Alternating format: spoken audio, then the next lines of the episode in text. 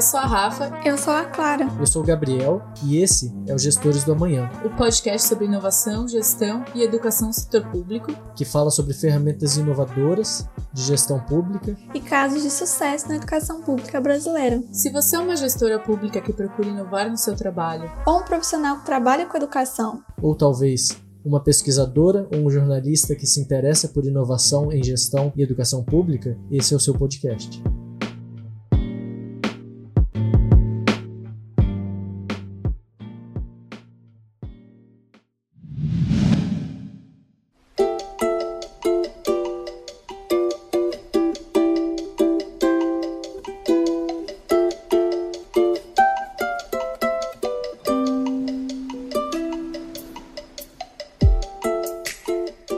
Nosso convidado de hoje é mestrando em Design e Sociedade pela PUC Rio. Dentre tantos outros feitos, fundou a Comunica Simples. Ela foi colaboradora técnica para a produção de escrita simplificada da ANEL contribuiu com o governo do Ceará na elaboração de programa estadual de linguagem simples, criou um mini curso de linguagem simples, disponível no YouTube, e uma versão mais completa disponível na Udemy. Antes de atuar no campo da linguagem simples, ela atuou no setor da música clássica, disseminando os clássicos no Brasil por 21 anos. Conversamos hoje com Heloísa Fischer. Seja muito bem-vinda, Heloísa. Oi, Gabriel. Obrigada, obrigada aí pela introdução. Agradeço o convite para conversar com você, com o pessoal que está escutando, sobre esse tema da linguagem simples na gestão pública. Um tema novo, urgente, de interesse crescente e muito, muito urgente, a meu ver. Para começar, a gente queria fazer uma dinâmicazinha, bem rápida, para quebrar o gelo. Então, é, inspirados pelo Silvio Santos, a gente queria fazer um quadro rapidinho de qual é a música. Então, a ideia é que eu vou passar uma musiquinha, o início dela, bem rápido, para ver se você consegue sacar qual música que é. São três músicas. A primeira mais fácil vai aumentando um pouco. A primeira música eu vou deixar só cinco segundinhos. Um, dois, três e valeu.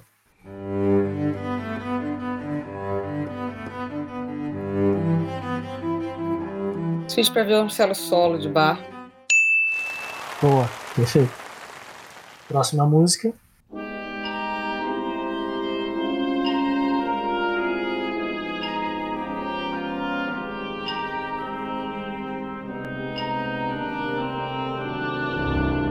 Não reconheço.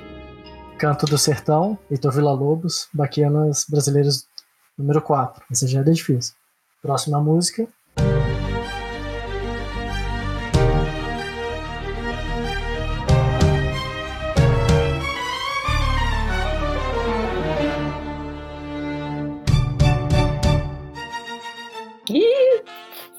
Fui reprovada no teste. Nessa Não sacanagem. Cheia de manias, raça negra.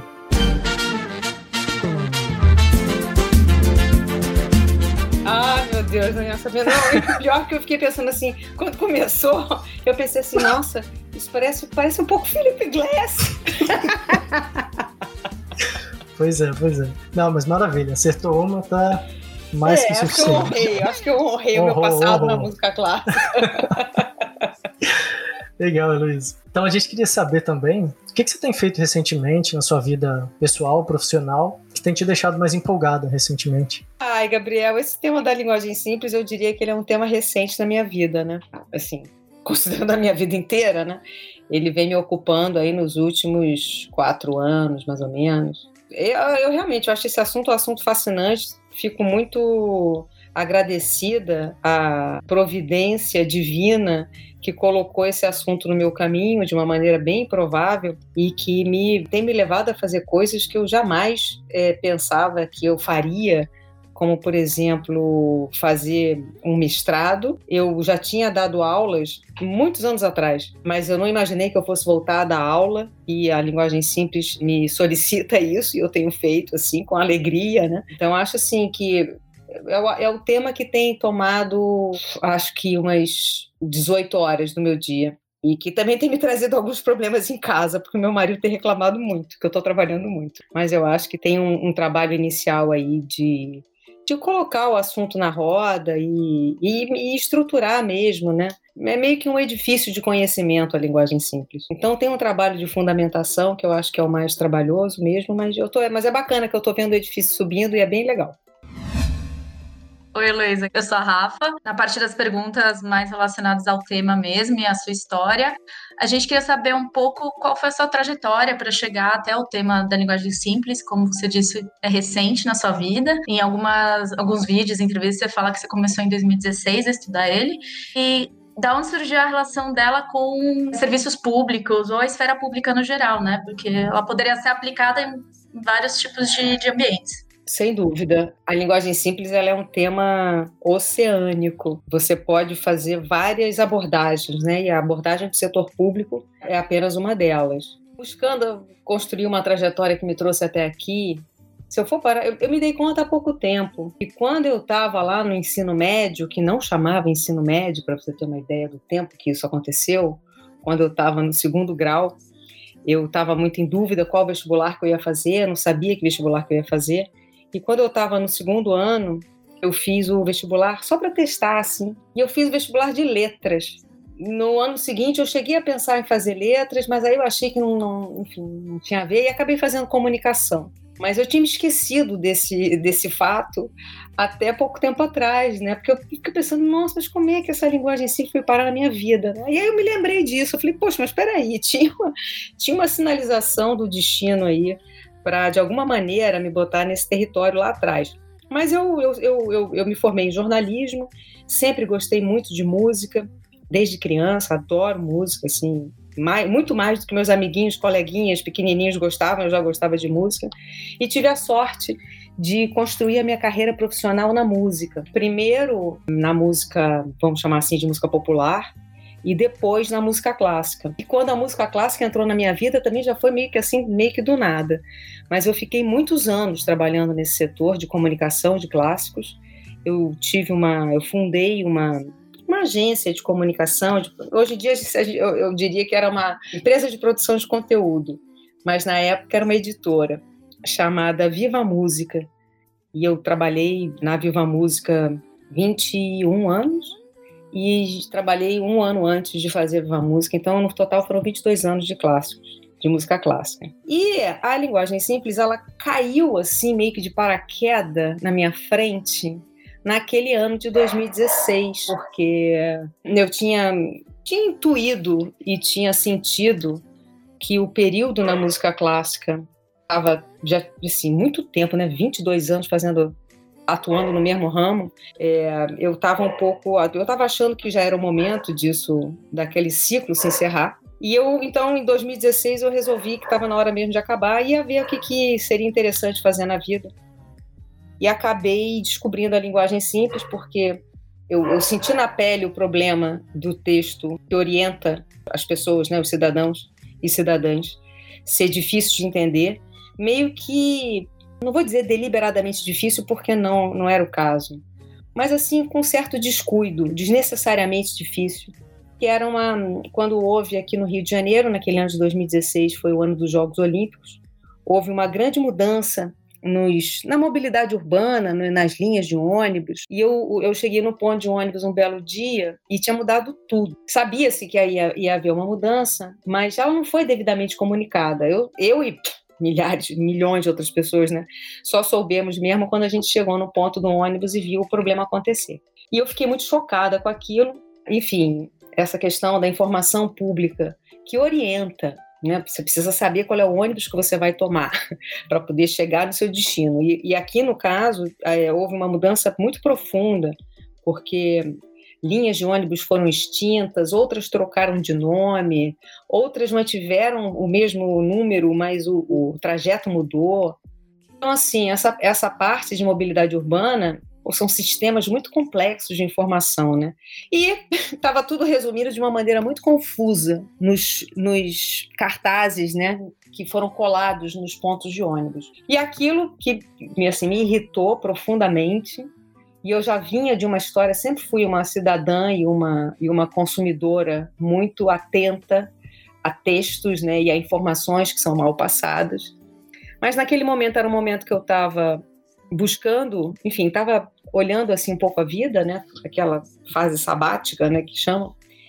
E aí comecei a olhar isso com mais atenção, aí travei contato com esse, soube que existia um movimento muito grande, uma campanha de muitos anos no Reino Unido Plain English Campaign. E comecei a ver, fui atrás, fui ver na internet, vi, enfim, fui indo, fui indo, né? Fiquei uns alguns poucos meses estudando sozinha essa temática, comprando livro, é, reconstituindo um pouco, né, tentando reconstituir o que, que seria essa, essa história da linguagem simples, quando é que ela começou. E aí achei que aquele, aquele estudo independente, assim, né, individual, avulso, não era o ideal. E como eu tenho essa formação em comunicação e como trabalho em comunicação a minha vida toda, eu logo identifiquei que esse tema era um tema que, que gera muita pauta, assunto muito interessante, aplicável em vários lugares. Inicialmente eu pensei que eu ia me aproximar dele por esse aspecto da comunicação pura e simples, né? Enfim, porque pensei se eu fazia um serviço de notícias é, em torno desse tema, enfim. E aí eu fui, aí, eu, aí que eu busquei uma especialização e depois na, na, pesquisa de especialização havia várias possibilidades. Eu inicialmente não ia trabalhar com o setor público. Inicialmente eu ia direcionar minha pesquisa para a linguagem na contratação de crédito dentro do contexto do superendividamento, que também é um lugar, é um território que precisa muito de linguagem simples, né? E eu cheguei a avançar na pesquisa isso em 2017.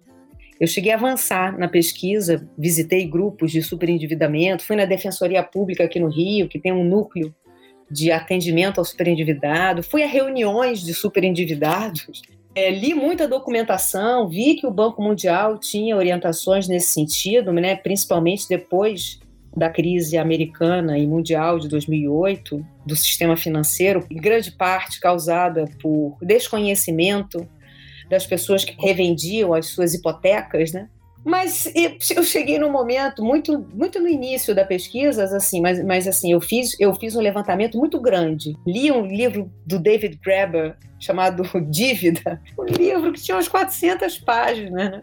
É, investi muito nessa pesquisa, nesse campo do superendividamento. Mas alguma coisa me dizia que a transformação digital de governos também trazia um desafio enorme com o qual a linguagem simples dialogava. Aí depois eu tive uma, uma certa reunião que eu tive com uma pessoa da área, dessa área de financeira, que eu entendi que, eu, que, que o meu trabalho seria à toa. À toa sim, né? Porque o sistema financeiro ele trabalha muito com o desconhecimento das pessoas. Não interessa o conhecimento completo. Então eu percebi que o meu trabalho seria um trabalho talvez ingênuo, né, de dar uma colaboração efetiva para uma mudança, e resolvi, porque eu já tinha na minha pesquisa de cena da linguagem simples no Brasil. Eu já tinha é, me deparado com uma iniciativa do governo federal em 2016, que foi lançada uma cartilha chamada Fugindo do Burocratês, pelo programa GES Pública, esse programa do governo federal, que, se não me engano, foi extinto um ou dois anos depois. E também tinha me deparado com uma cartilha do governo do estado de São Paulo, do governo aberto, chamada Orientações para Uso de Linguagem Clara, também produzida em 2016. Então eu já tinha me deparado com esses dois materiais e aí resolvi fazer essa mudança, pivotei, né, como se fala no mundo das, da inovação e das startups, né? Eu pivotei a minha pesquisa, mas eu já estava assim quase no meio do trabalho. E fico muito feliz em ter, em ter pivotado, porque percebo que esse esse percebo, enfim, estou sentindo e estou vivendo, né? que essa pauta da linguagem simples ela é uma pauta de grande aderência, para usar um termo não simples, né? é, um, é um termo, é, é uma pauta de muita aderência no setor público. Então foi assim que eu acabei chegando no setor público. Muito legal, assim, é uma história bem de transformação, de muita coragem também, de sair da zona de conforto e ir muito atrás. E você descreveu muito uma coisa sobre o processo, assim, no geral, de inovação, de design, de você estar tá fazendo uma coisa e ter certeza que é aquilo e de repente tudo muda, não era bem aquilo que você pensou e voltar atrás, rever todas as suas hipóteses, suas prioridades. E acho que isso falta muito na maioria das, das gestões no Brasil, tanto pública quanto privada. É muito inspirador mesmo. Ah, obrigada. É, real, realmente, assim, eu confiei, eu, eu, falava uma frase, quando eu encerrei, a, a, minha empresa chamava Viva Música, de música clássica. Quando eu encerrei a Viva Música, o meu sócio me dizia assim, Heloísa, mas como assim a nossa empresa está no azul? Eu falava para ele, isso aqui, eu acho que esse trabalho já acabou. E eu, eu falei isso uns dois ou três anos. Uns dois ou três anos eu, eu percebi, eu falei, mas eu sou louca mesmo. Como é que eu vou encerrar um trabalho que está funcionando, né? Que tinha uma série de questões que eu achava que precisavam mudar, eu já tinha tentado mudar e não tinha encontrado uma forma de mudar, é, de inovar. Mas, ao mesmo tempo, eu tinha certeza que ele tinha acabado, mas eu não sabia o que, que era. Tive que demitir as pessoas que trabalhavam comigo, a gente tinha dinheiro em caixa para fazer isso. E uma funcionária minha, que agora até voltou a trabalhar comigo agora, ela me falava assim, Heloísa, mas o que, que você vai fazer? Porque eu, eu, eu tinha um nome, é, e a minha empresa né, e o meu trabalho era muito reconhecido na música clássica. Não só aqui no Brasil, mas também num circuito internacional. Então era muito maluco encerrar aquela história, né? E ela me perguntava, mas Heloísa, você vai fazer o quê? Ela trabalhava há 15 anos comigo. Eu falava, é, Adriana, eu não sei o que eu vou fazer, mas eu sei que não é isso que eu vou fazer. Enfim, aí então é, é bacana ver, e, e, eu sempre falava assim: olha, eu confio no processo. Eu me joguei num processo e eu confio nele. Eu acho que ele vai me levar a algum lugar. E eu, felizmente, estava certa, né? Mas foi, olhando para trás, eu vejo que foi uma decisão muito, empresarialmente falando, né? Foi uma decisão muito sábia que eu tomei, porque eu encerrei a Viva Música um pouco antes, ou logo no começo, né? Da, da crise que veio né, com ali a partir de 2015 aqui no Brasil. Eu encerrei, eu encerrei no final de 2015, né? E foi muito providencial. E eu vejo hoje, pessoal, que assim, olhando para trás, eu trabalhei num setor que era a música clássica, que eu já estava meio que me preparando para trabalhar com a linguagem simples, mas eu não conhecia esse referencial. Se eu tivesse conhecido o referencial da linguagem simples na época da música clássica, teria me ajudado muito, porque o objetivo da minha iniciativa era difundir a música clássica. E a música clássica é um, é, enfim, difundir para públicos que não conhecem e também falar com quem conhecia, né? Mas a música clássica é um, um, uma área de saber, né? Uma área de, de, de conhecimento e de entretenimento e de arte que tem um vocabulário muito difícil de entrar, né? De quem está do lado de fora entrar. É um grande desafio. E eu acho que esses 22 anos de música clássica e de rádio, porque eu fui, trabalhei muitos anos em rádio, né? Fui 10 anos comentarista da Rádio CBN, me ajudaram muito a, a simplificar a fala, sabe? E isso, isso ajuda agora para atuar na linguagem simples. E Luiz, agora saiu Clara. Então, a gente, enfim, fez um estudo sobre você e acompanhou várias participações suas. E no webinar sobre linguagem simples do IRIS, o Laboratório de Inovação em Dados do Governo do Ceará, você comentou que a linguagem simples é uma técnica, um movimento, mas também pode ser entendida como um processo. E aí, enfim, fica a recomendação para os nossos ouvintes acompanhar esse webinar. E você pode explicar para nós um pouco sobre essas três facetas do mesmo tema, que é a linguagem simples? Eu até acrescentaria mais um, Clara, que a, a linguagem simples ela é uma causa social, uma técnica de comunicação, um processo e é uma mentalidade. Para quem gosta de usar a palavra em inglês, é um mindset. Eu acho que tudo começa no movimento, na causa social pelo direito de entender as informações que orientam o nosso cotidiano. Esse é um, um desejo, uma exigência, um pleito de vários agentes tanto do setor público como né, na, área, ah, na área da cidadania do, e do consumo, digamos assim. É, a informação de necessariamente complicada e difícil de ler e entender, ela é uma realidade, né? Ela é uma realidade em vários países, em vários momentos históricos. E se alguém algum dia for fazer uma historiografia da linguagem simples, você vê que isso está presente assim através dos séculos essa reclamação que a autoridade pública ou, ou alguma autoridade fala de um jeito que não dá para entender. Então, assim, é, a linguagem simples ela é uma causa. E a, teve agora, no mês de outubro, teve uma, uma conferência internacional é, juntando as três é, associações de linguagem simples internacionais. A Plain Language Association International, a Clarity International, a Clarity é só de linguagem jurídica, e a, o Center for Plain Language. E essa, essa conferência, que reuniu pela primeira vez essas três entidades internacionais, o tema dessa conferência era acesso para todos. A linguagem simples é um direito civil. Então, assim, é isso. É um movimento que mobiliza muita gente há muitos anos, em muitos lugares.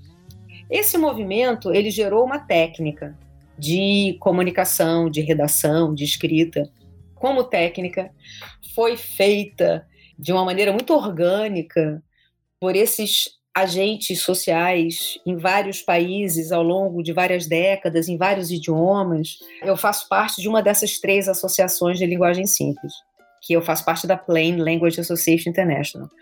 Lá na Plain tem é, membros que vêm em, que estão em 30 países e falam 15 idiomas.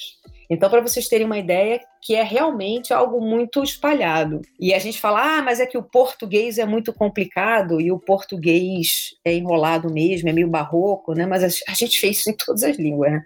em todos os idiomas. Então, esses elementos linguísticos que trazem dificuldade para ler.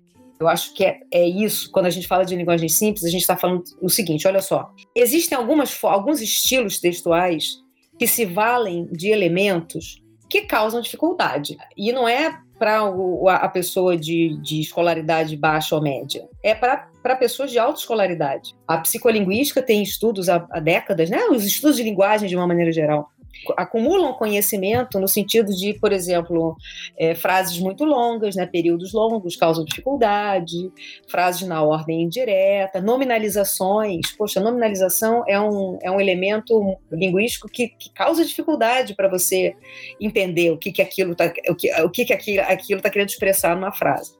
Então, esses elementos são muito característicos da linguagem jurídica, que é a mãe desse estilo tradicional de escrita da administração pública.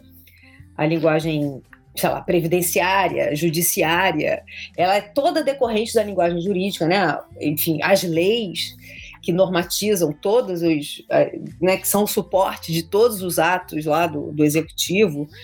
Então, assim, esses elementos, eles estão presentes em vários idiomas. É muito curioso ver isso. Então parece que é uma característica, é uma característica que da linguagem jurídica em, em, vários idiomas, e não só da linguagem jurídica, mas é que a linguagem jurídica é a mãe disso tudo, né? Então esses elementos, essas várias pessoas em vários países, em vários idiomas, foram encontrando maneiras de, de driblar esses problemas com ou sem embasamento de pesquisa científica. Bom senso, né, gente? Porque tem muito de bom senso. Eu costumo brincar que eu tenho uma brincadeira que eu faço as três leis de Fischer, que nem tem as três leis de Newton, né? Aí uma das leis de Fischer diz o seguinte, que linguagem simples é produto de aprendizagem por bom senso, multiplicado por bom senso, né? Então não adianta nada você aprender, ah, você sabe a beça, sabe a técnica, sabe aplicar, mas você não tem bom senso aí é zero. Você vai, vai chegar a lugar nenhum. E se você é, tiver muito bom senso e não tiver nenhuma aprendizagem, eu acho que você é, chega a algum lugar. Mas com aprendizagem é, chega a, a, um lugar mais distante. Então, como técnica de comunicação, não, é assim, alguns autores e principalmente alguns governos construíram seu conjunto de diretrizes. A minha a pesquisa que eu estou fazendo no mestrado na PUC do Rio é a, o tema da minha pesquisa é a compreensibilidade textual de serviços públicos digitais. Então, a minha pesquisa, na verdade, assim, ela tem várias pesquisas dentro dela, né? Bem que me, bem que me alertaram quando eu entrei no mestrado. Mas, enfim, uma das coisas que eu, que eu levantei já, eu fiz, eu compus uma tabela com 12 governos, nove governos estrangeiros e três brasileiros, sendo que os brasileiros são a, a Prefeitura de São Paulo, o governo do Estado do Ceará, e o governo federal no âmbito do portal gov.br. E os outros países são nove países. Quais são as diretrizes de linguagem simples que esses governos recomendam? Então eu compus uma tabela, eu sistematizei isso e eu posso dizer para vocês que são, são muito parecidos. Se você entrar lá no site do governo do Reino Unido, gov.uk, se você entrar no governo digital da Nova Zelândia, se você entrar no governo do Canadá, se você vir as recomendações que Portugal dá, acho que a Colômbia dá, são bem parecidas. Algumas nuances, mas são bem parecidas. Por exemplo, ah, uma frase deve ter em média de 15 a 20 palavras. Recomendam no máximo 25 palavras essas diretrizes. Isso é muito comum. Ah, prefiro usar verbos, né? Evite as nominalizações, isso é super comum também.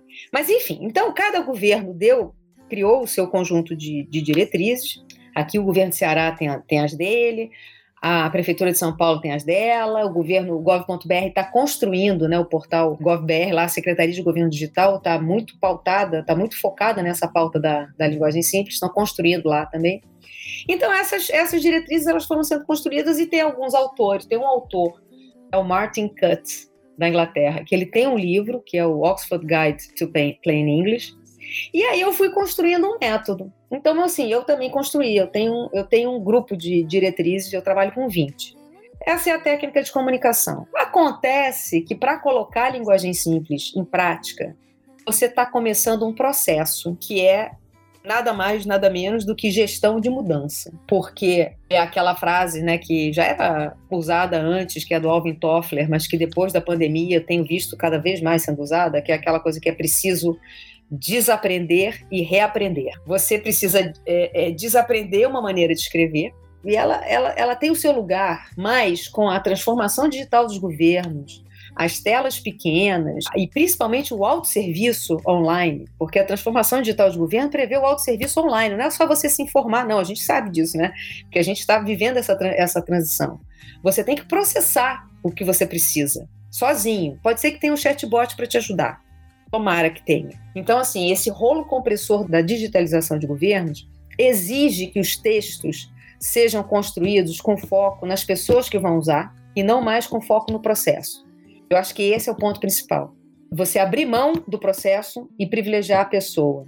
E tem que ter foco na tarefa, porque muitas vezes, né, é mais ou menos a mesma coisa, só uma, um pensamento decorrente disso. O foco é na tarefa, o foco não é no processo.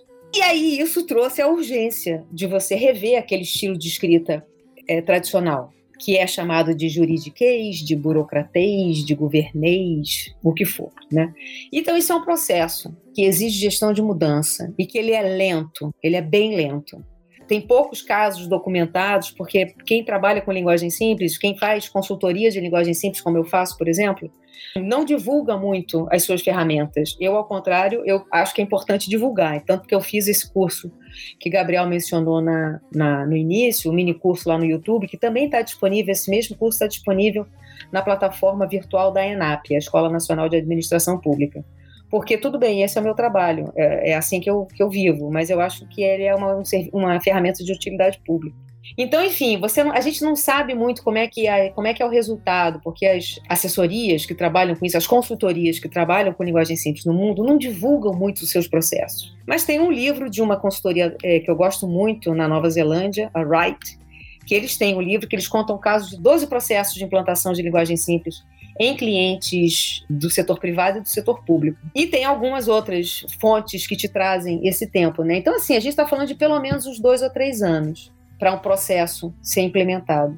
E tudo isso depende de uma de algum de um botão na cabeça das pessoas, que aí entra o tal do mindset, ser, ser acionado. Você tem que mudar uma chave na sua cabeça, tanto para pro, problematizar a questão desses textos que eles estão estruturados com elementos linguísticos que causam dificuldade, mesmo para quem tem alta escolaridade, quiçá o que dizer para quem tem baixa escolaridade, como é o caso da população brasileira, você precisa ter essa mentalidade de problematizar e principalmente de fazer crítica e autocrítica e de integrar.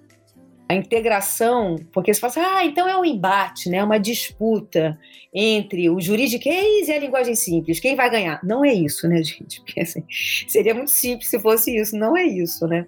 A gente está falando de, de, um, de, um, de um processo super complexo, que a gente está falando que é de, a, a integração e a gente está num momento do mundo, do Brasil, do mundo, né, da humanidade, de polarização que tende a colocar cada um de um lado do ringue, né?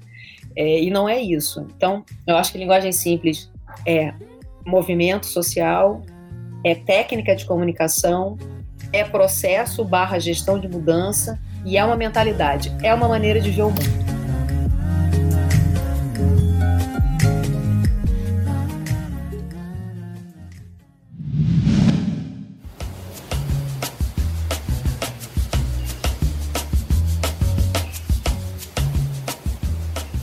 Você citando o juridiquês como talvez a fonte de toda essa complicação da mensagem, ou talvez o, o início de tudo isso, cara, me veio um flashback. Eu estava no primeiro ano de faculdade de Direito, uma amiga minha veio me falar no refeitório estava toda empolgada, que ela tinha entrado no gabinete de um juiz para estagiar e tinha escrito uma sentença, e a sentença dela tinha sido publicada. Eu falei, cara, como assim? Você, é uma estagiária, você escreveu a sentença?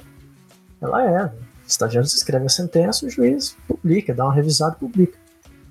E aí aquilo me chocou tanto que eu pensei, como assim? Então os juízes mesmo não escrevem a sentença, os estagiários? E aí ela me falando como que ela fazia, um estagiário do primeiro ano, publicar uma sentença, lá eu pegava um trecho da lei, copiava o trecho da lei, botava e aquele era o fundamento da, da sentença.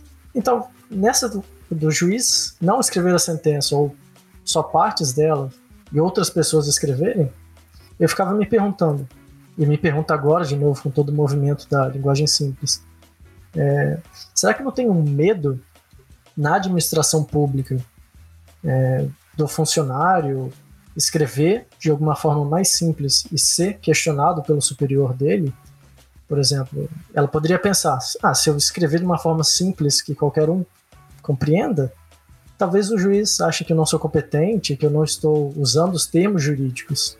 Isso era muito questionado na própria faculdade de direito.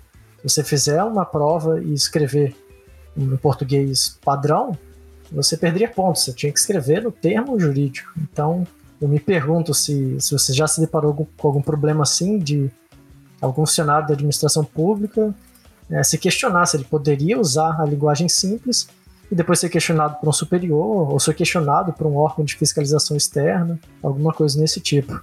Essa questão aí, eu, eu penso que é a, a questão talvez mais delicada da linguagem simples e mais crítica. Não pela questão, assim, é, respondendo a sua pergunta, eu não tenho conhecimento de contestação de alguma instância superior para que algum texto escrito de uma forma mais simplificada, é, ou mais, eu até vou evitar o termo simplificado, né, de uma forma mais concisa e objetiva, é, sem seguir o estilo tradicional que se espera, se isso foi vetado e, enfim, ou criticado. Eu não tenho essa informação. Mas essa questão do confronto de expectativas e até que ponto discurso, a oratória, né, a, a verve, para usar, acho que é o termo mais correto aqui, né, é, jurídica, deve ou não ser tolhida em prol de um, desse referencial que se chama linguagem simples, essa é uma discussão que eu acho que é uma discussão em, é, assim, em, apenas em início. E quando, e quando a gente traz isso, né, você, você trouxe o caso no, no âmbito especificamente do direito, né, no, no contexto de um, de um tribunal, no contexto do judiciário. Mas se você pensar na, na administração pública, assim, vamos imaginar uma pessoa que trabalha numa área administrativa de uma secretaria de saúde do estado de Pernambuco. Uma pessoa que está lá redigindo comunicados. Se essa pessoa redigir um comunicado que fuja ao padrão habitual dos comunicados, que tendem a ser pouco objetivos e pouco concisos, se o chefe dela vai, ou a chefe dela, né? Se a chefe dela vai reclamar. Muito possivelmente vai. E essa questão é uma questão que surge, eh, Gabriel, porque é normal que ela surja mesmo. Porque a gente está tá falando de uma proposta para, em algumas situações, sendo que no setor público eu acho que muitas situações, né? Mas que em algumas situações, que talvez sejam muitas situações, repensar a maneira como tradicionalmente se escreve. O estilo textual, né, a linguagem, ela é o pouco que eu estudei de ciências sociais na, na especialização que eu fiz, né, nas, enfim, eu, tive, eu tive a oportunidade de ler alguns autores importantes de ciências sociais na especialização em cultura do consumo, na PUC, que foi o que me levou para a linguagem simples e foi o que me fez publicar aquele livro Clareza em Textos de Governo Eletrônico, uma questão de cidadania. Um dos textos que eu li, que me marcou muito, foi um texto do sociólogo Durkheim, Emile Durkheim, quando ele, ele define o fato social. O que é o fato social? É algo externo a você, ele chama de coercitivo, no sentido que, que assim, quando você chega no mundo, ele já está lá, ou no seu mundo, ele já está lá. Você não consegue é, sozinho, né, ou sozinha, mexer e, e transformar ele. E, e, ele é coercitivo, ele, é, ele se impõe. Você tem que, você tem que segui-lo. É, essa é uma definição do, de fato social do Durkheim. E quando eu li essa definição, eu falei, meu Deus, a linguagem, né? A linguagem administrativa é um fato social. É difícil você lidar com ele. É difícil, quando você chega, já está lá, e você tem que reproduzir. Porque se você não reproduzir, está errado. Então, essa é uma questão.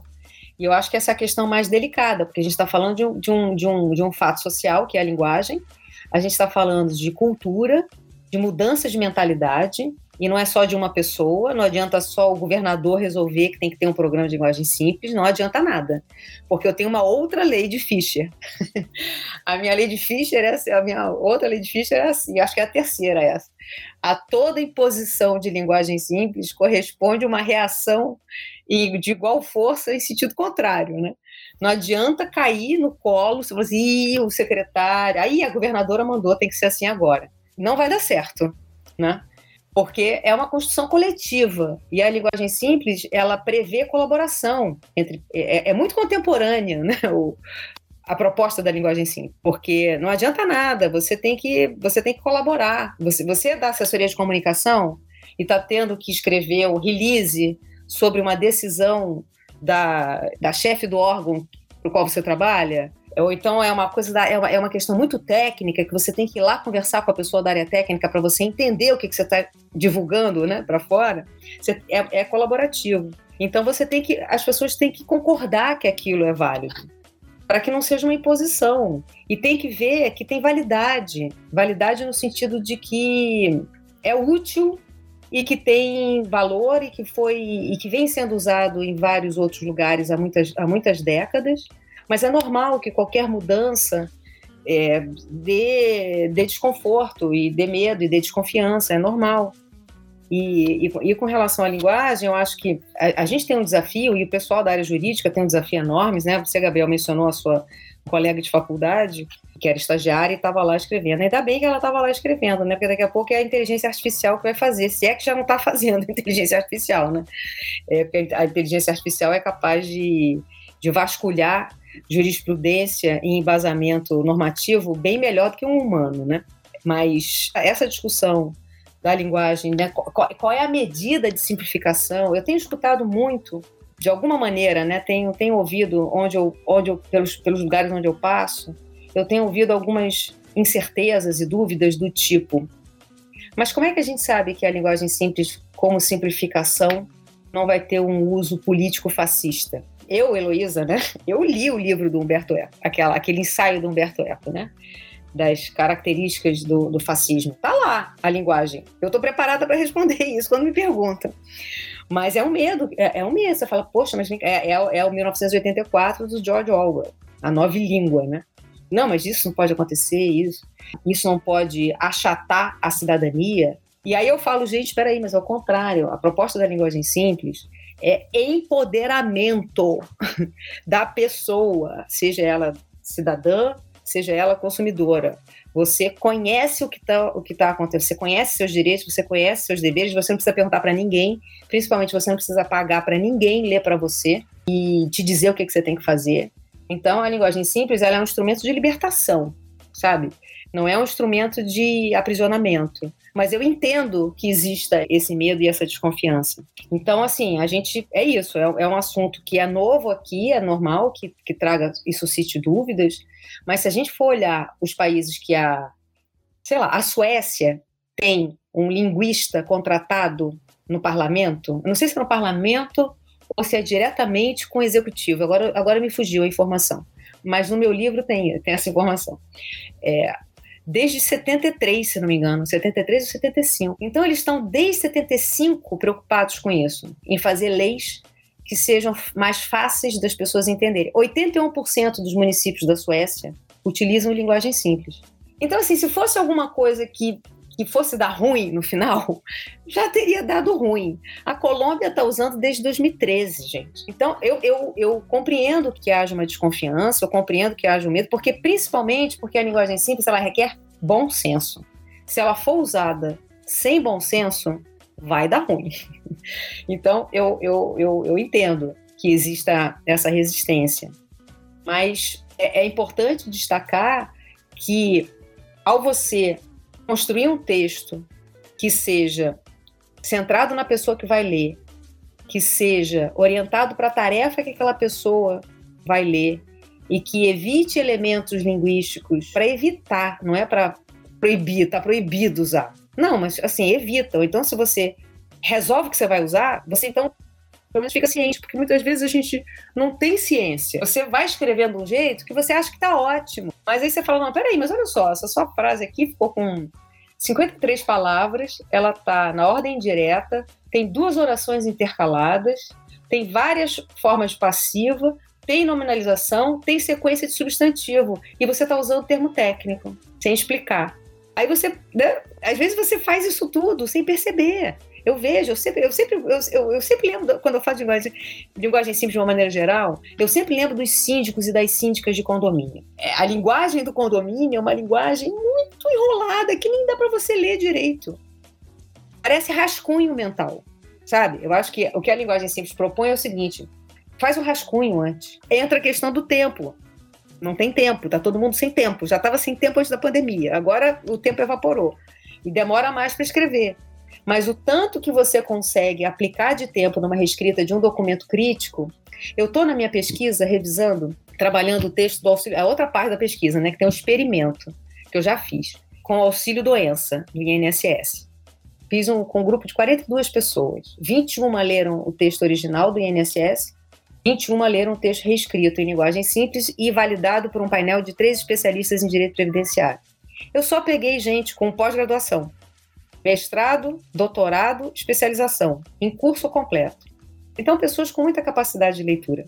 Aí, gente, você vê aquelas pessoas. Sabe, o cara é pós-doutora, pós-doutora, elas leem o texto, elas não entendem. E eu acho que é isso que precisa ser entendido, sabe? E é, é mais difícil? É. Mas o auxílio doença, por exemplo. E tem até filme sobre isso, né? Eu não sei se chegou a assistir Eu, Daniel Blake. Era justamente esse o caso. Gente, eu, Daniel Blake, é isso, né? E aí, no, no Eu, Daniel Blake, ainda tem o letramento digital, né?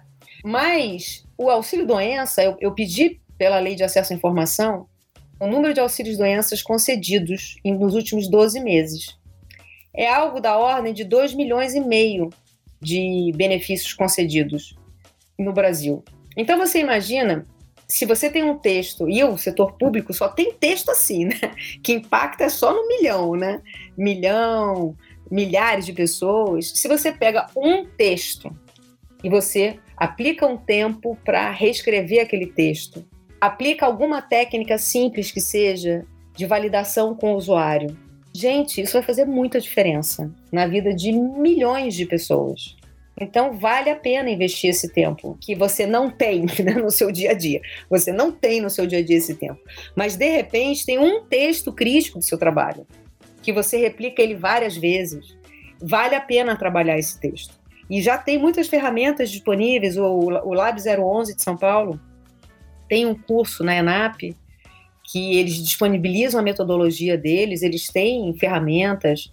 O IRIS, Laboratório de Inovação e Dados do Governo do Ceará, tem feito um trabalho muito bom, muito consistente e tem divulgado ferramentas também. Então, assim, quem trabalha no setor público e principalmente, assim, já, já tem esses materiais e principalmente tem uma rede informação, está em formação, que vai ser lançada no, no, na segunda quinzena de novembro, que é uma rede Linguagem Simples Brasil para o setor público.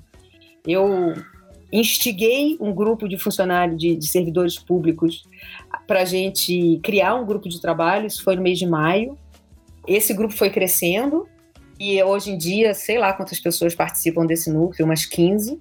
E a gente lançou um formulário de consulta só para perceber o interesse que uma rede de linguagem simples para o setor público é, despertaria. Esse, esse formulário ele foi divulgado em setembro, se não me engano. Ficou só. A gente recebia respostas durante sete dias só. A gente teve 433 respostas, com a rede não existindo ainda.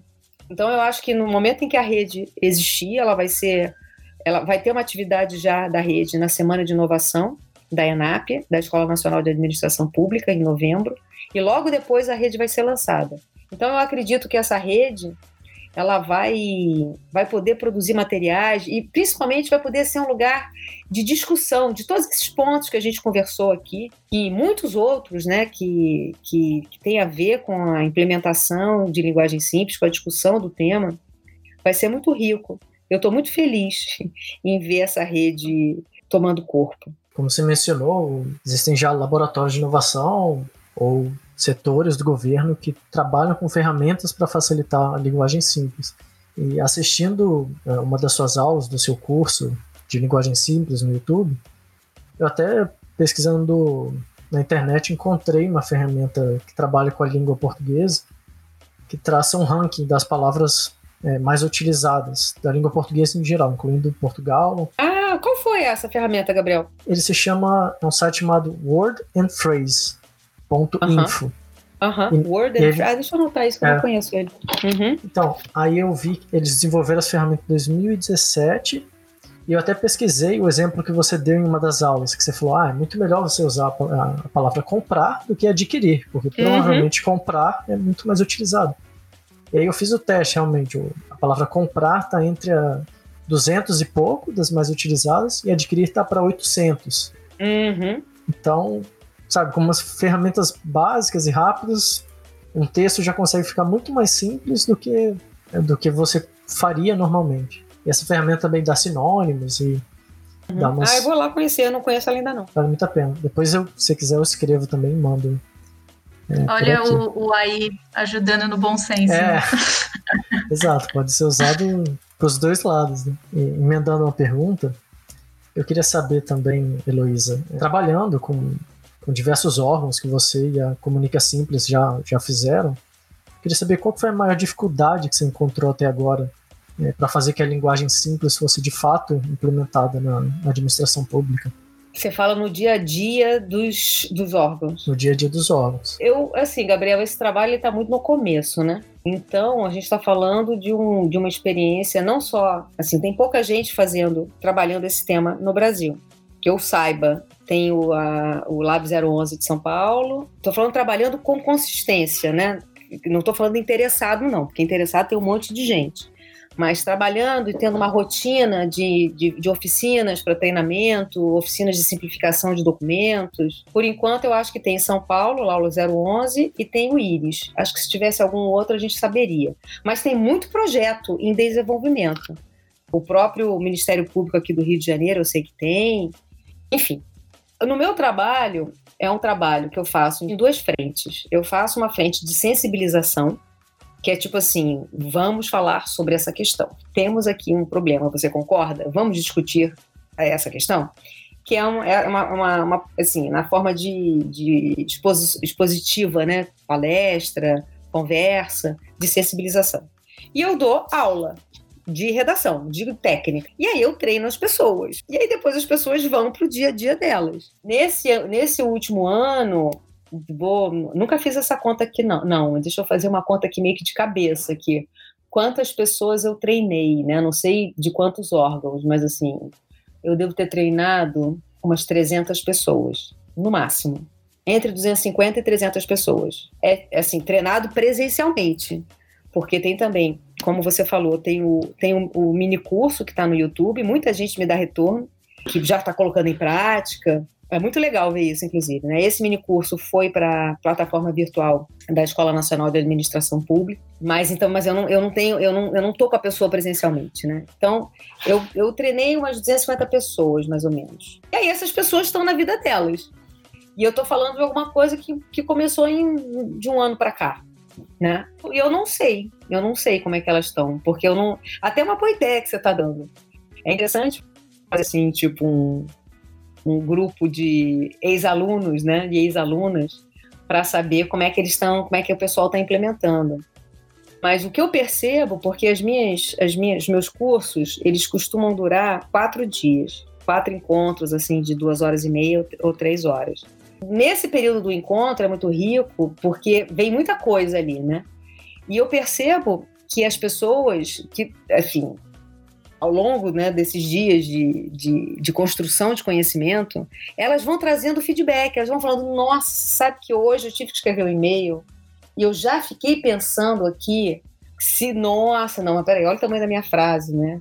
Não, olha a distância que está aqui, o, ver, o sujeito do, do verbo principal, olha quantas palavras tem antes do verbo principal da frase. Então eu percebo que elas colocam em prática imediatamente. Mas seria muito interessante saber. E eu acho, de novo, eu acho que a rede, Rede Linguagem Simples Brasil, que vai ser lançada no final de novembro, vai ser um espaço muito privilegiado para ter esse tipo de acompanhamento. Saber como que as pessoas estão colocando em, em, em, em prática no dia a dia, quais são os, os obstáculos comuns, quais são as, as, as, as facilidades que elas estão encontrando. Porque o que eu percebo, gente, é que a, a partir do momento em que você identifica, assim, né, e apresenta o problema dos textos desnecessariamente repletos de elementos linguísticos que causam dificuldade para a leitura, e apresenta alguns exemplos, as pessoas percebem que o problema existe. E aí elas, de uma certa maneira, ficam incomodadas e elas querem resolver. Porque fica na sua frente, né? É tipo aquela fábula do rei nu, né? Ninguém percebia que o rei estava nu até que alguém apontou: ih, olha lá, o rei está nu. Aí, de repente, todo mundo percebe que o rei está nu. Então, eu acho que a linguagem, a questão da linguagem com elementos que trazem dificuldade para a leitura, ela é um problema que acaba saltando nos seus olhos. E você fica incomodada, querendo fazer alguma coisa para resolver. E acaba colocando em prática de uma maneira ou de outra. A fábula do Rei Nu também pode ser a do elefante branco na sala. Né? Uhum. Total. Tá lá, tá, tá ali, ninguém quer falar, mas uma vez que alguém fala, todo mundo percebe. Exatamente, né? Então, Heloísa, alguns estados e municípios já vêm implementando a linguagem simples né, em suas gestões. Você acha que a regulamentação é um caminho importante para se instituir uma política de linguagem simples? E você teria algum exemplo de estado ou município que tenha feito isso? Vamos ver o caso de São Paulo. A Lei Municipal de São Paulo, ela foi sancionada no dia 6 de março de 2020 ou seja, assim, dias antes de decretada a pandemia. E me, me dá um pouco de, de tristeza em ver que São Paulo é uma cidade que está sofrendo bem mais do que as outras cidades brasileiras, né? A Covid. Tem uma lei de linguagem simples, mas não está na máquina administrativa. O programa de linguagem simples ele é instituído a partir de uma engrenagem que precisa estar tá montada e funcionando e precisa de um tempo para as coisas acontecerem. Então, ter um normativo é muito importante. Dá para fazer sem o um normativo? Ah, daria para fazer sem o um normativo, mas é melhor com o um normativo. Até porque esse assunto é tão sensível e tão delicado que para ele ser rechaçado pode ocorrer, né? Então, ter um normativo, se o legislativo compreende que é importante, beleza. Então, regulamenta isso e aí o executivo vai atrás e, e, todos os órgãos de administração direta e indireta vão atrás. Mas mais importante do que ter uma, vou usar um termo assim que é, é até peço desculpa para usar, mas assim, ter uma canetada, né? Porque eu sei que o trabalho de fazer leis não é isso, né? Mas, é, mas você tem que chegar lá na canetada, senão não adianta nada. Mas assim, não adianta uma canetada se não tiver um movimento por trás não adianta cair do paraquedas em cima de você, que você tem que cumprir essa lei a partir de agora. É, é importante que isso, isso, isso esteja já rodando. E essa temática da linguagem simples, se ela tiver uma, ela tendo agora uma rede de serviço de servidores públicos, vai ajudar a qualquer normativo que surja.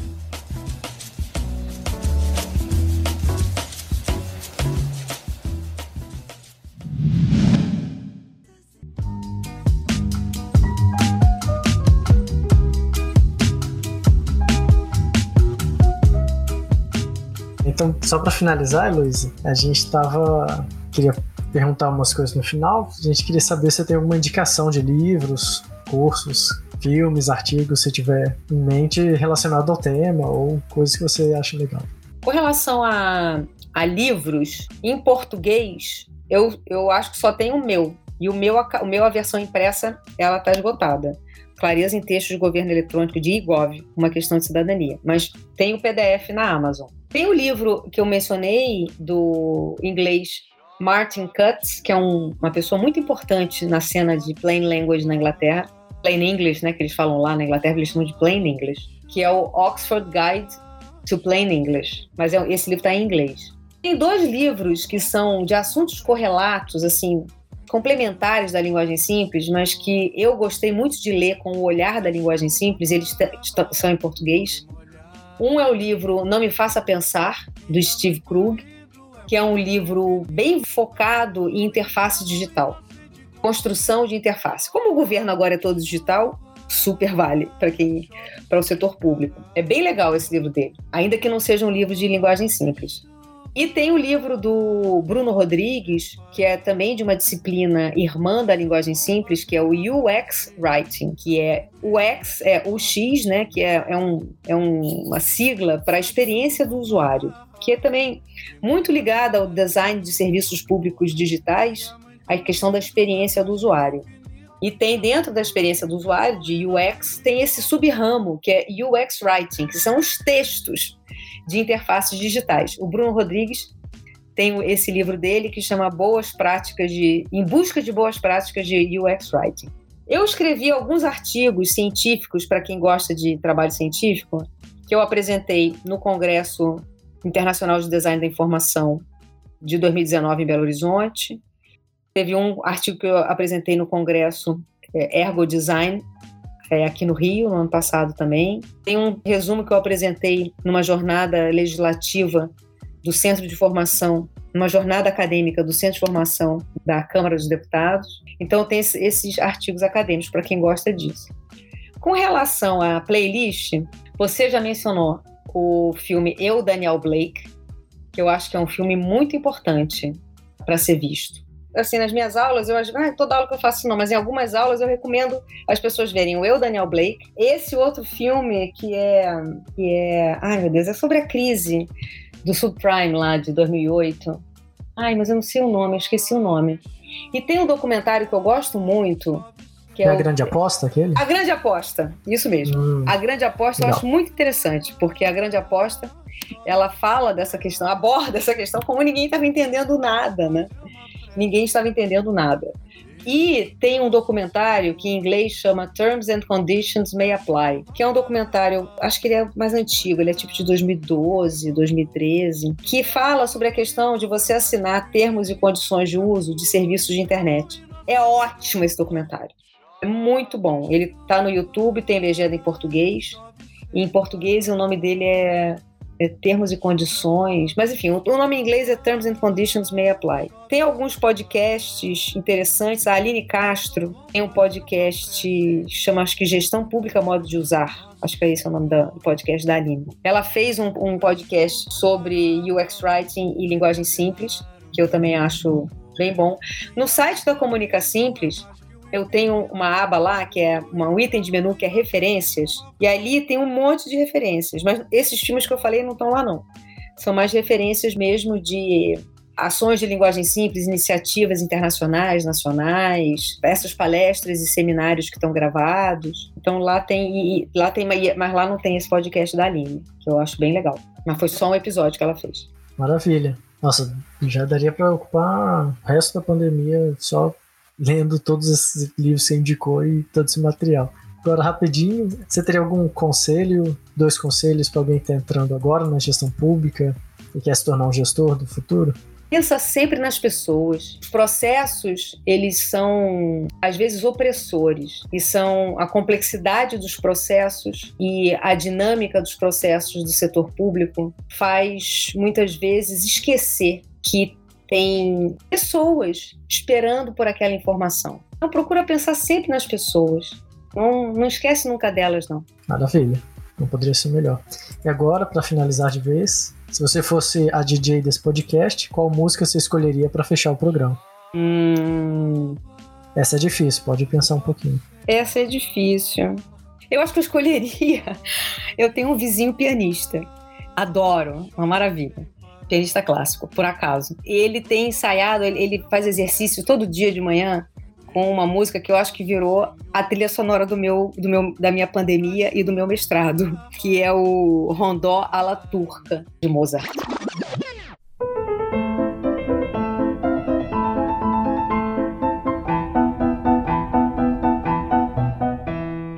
Perfeito. Heloísa, muito obrigado. Nós não temos palavras para descrever como estamos felizes com a sua participação. Ah, que bom, gente, adorei também. É, Rafa, Clara, obrigada, foi muito bacana. Ficou aí à, à disposição de vocês. Espero que o pessoal goste. Legal, muito obrigado mesmo. Sim, aprendemos muito. Valeu, então. Tchau, tchau. Tchau, tchau. Tchau, tchau.